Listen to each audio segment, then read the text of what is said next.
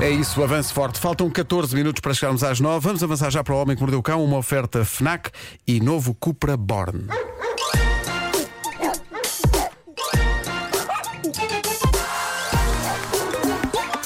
O homem que mordeu o cão. Título deste episódio: Um senhor com um nome estranho começado por capa vai a uma consulta dos olhos e é assaltado, mas onde raio está a polícia?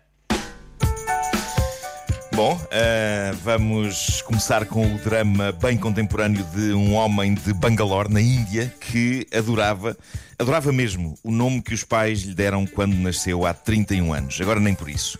Mas eu diria mesmo que ele está a viver um inferno com o nome que tem. Eh, estamos a falar de um nome que tinha uma característica que eu adoro num nome. O primeiro nome e o apelido começavam pela mesma letra, neste caso um K, e eu adoro nomes cujo primeiro nome e o apelido começam pela mesma letra. Eu adoraria chamar-me Muno Markle ou Nuno Narcle. Adorava. Uma das coisas que eu adoro no meu sobrinho Manel, entre muitas coisas que eu adoro nele, basicamente tudo, é, é que ele não só vai ter isto duas vezes no nome, vai ter três. Ele chama-se Manuel Markle Miranda. Ei. Não há nome mais fixe do que este. Sim, eu fico é contente fixe. que na minha família haja alguém com esta repetição de letras. Imaginem a assinatura dele. Ele vai poder fazer só um zigue-zague de M's. Mem, mem, mem, mem, mem.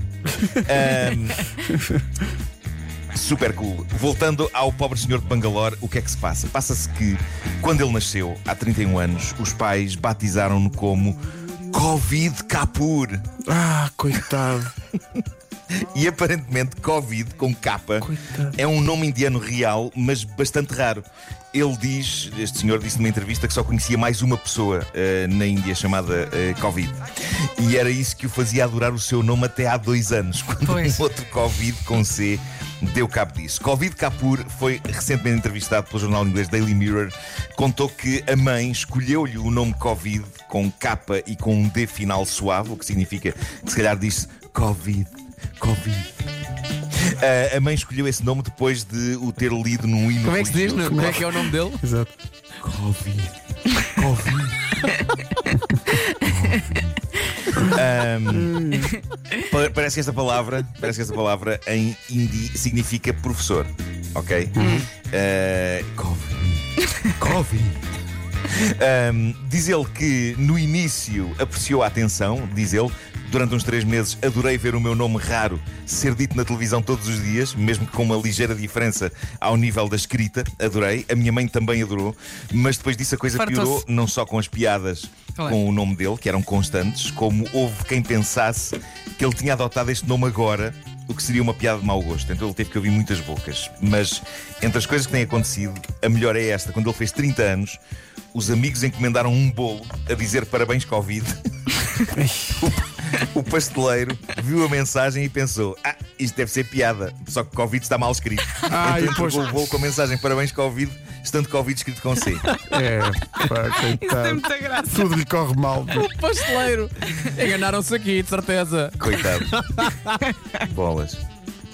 Bom, e agora temos um estúpido. Vamos a um estúpido? Vamos! Vamos a um estúpido! Bora! Eh, esta, esta história foi contada no Reddit por uma dona de casa, uma mãe de 34 anos, casada com um marido que, diz ela, tem um trabalho que é bastante exigente. Ela não diz qual é, mas pronto, diz que é bastante exigente. Mas ela diz que, a dada altura, começou a ter alguns problemas, a sentir algumas dores de cabeça e que, eh, depois de andar a evitar fazer alguma coisa para resolver isso, decidiu marcar uma consulta num oftalmologista porque a coisa estava já a assustá-la um bocado. E diz ela, foi difícil conseguir uma consulta assim tão em cima da hora, mas lá consegui.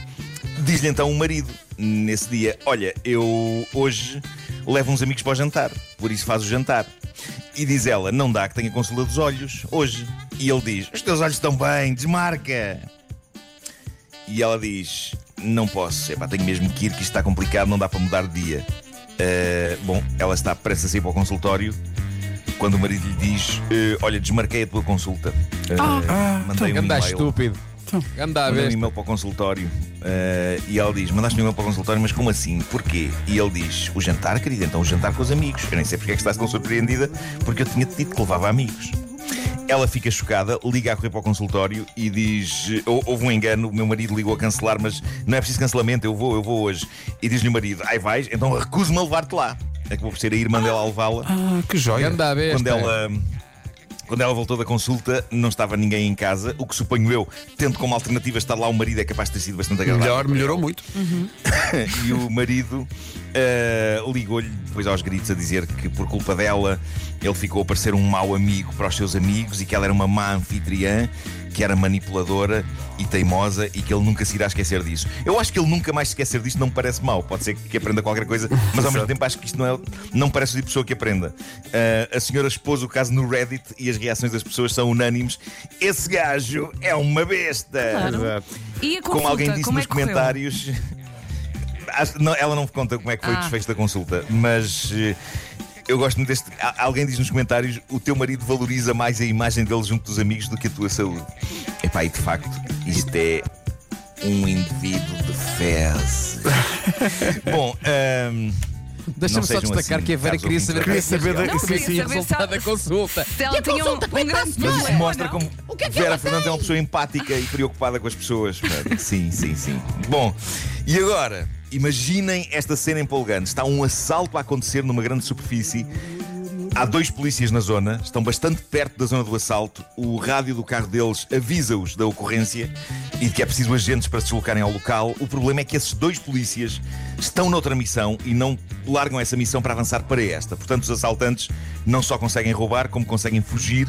No entanto, há que dizer, os dois polícias conseguem resolver a missão em questão. E olhando assim para esta história, que aconteceu de facto em Los Angeles, ao pé de uma loja da cadeia Macy's, que estava a ser assaltada, nós podemos pensar, ok, coitados dos dois polícias, eles não conseguem estar em dois lugares ao mesmo tempo e estavam a meio de uma missão, não conseguiam abraçar outra sem prejudicar aquela em que estavam. Mas se eu vos disser que estes dois polícias estão agora em tribunal por não terem respondido à chamada, então isto se calhar leva-nos a questionar em que raio de missão estavam então estes dois polícias. E é aqui que está o busilis deste problema.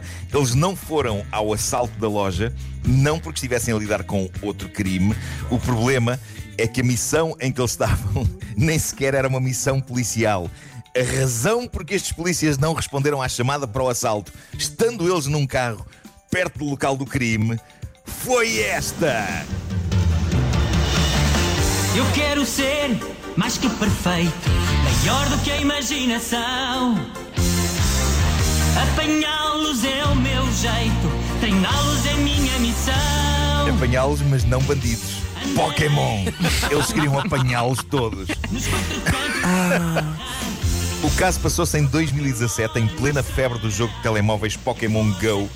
Que se não me engano ainda hoje tem muitos adeptos, Sim, mas sim. eh, As só agora que o caso está na a ir a moda tribunal. Sim, estão outra vez na moda as cartas. Pokémon nunca sai de moda. Uhum. Aliás, eu sou a voz do Pikachu no recente filme eh, Detetive Pikachu.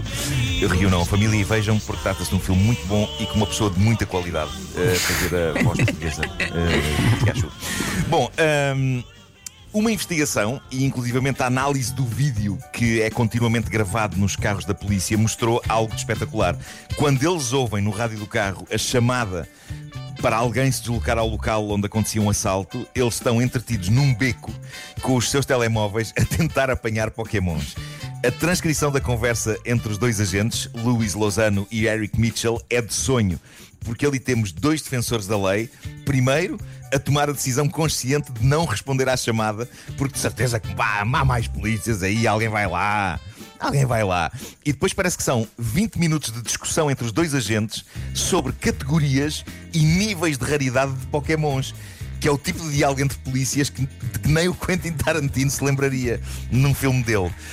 Durante a gravação, é possível também perceber-se a alegria dos dois agentes ao conseguirem capturar dois Pokémons raros, a saber, um Snorlax e um Togetic. Isto recordo enquanto bandidos limpavam uma loja a pouca distância dali e espalhavam o terror entre clientes e empregados da loja. A transcrição da conversa dos bandidos, que foi agora mostrada em tribunal, é qualquer coisa de delicioso. Inclui momentos tais como Não fujas, não fujas, que te apanhei! E ainda a, a malta na esquadra vai ficar tão invejosa. Apanhei-te um Pokémon novo, dude. Uh, escusado será dizer que eles foram demitidos da polícia. Tentaram ainda o recurso desta decisão, mas a gravação não dava margem para dúvidas. Eles evitaram uma missão importante para apanhar um Snorlax e um Togetic. É, pá, Diz isso muito bem. Não, é como Eu não sei se estou bem a dizer meio Togetic, não sei se é só, será que é to- Togetic? Togetic ou Togetic? Fã- Fãs dos, do- dos Pokémon, se calhar, conhecem melhor esta espécie WhatsApp. eh, de, de- de- de Pokémon. E Obrigado por isso, Vera. Sabe? Ai, ai. O Homem que Mordeu o Cão foi uma oferta FNAC para quem gosta de morder novidades e também do novo Cupra Born, o desportivo 100% elétrico.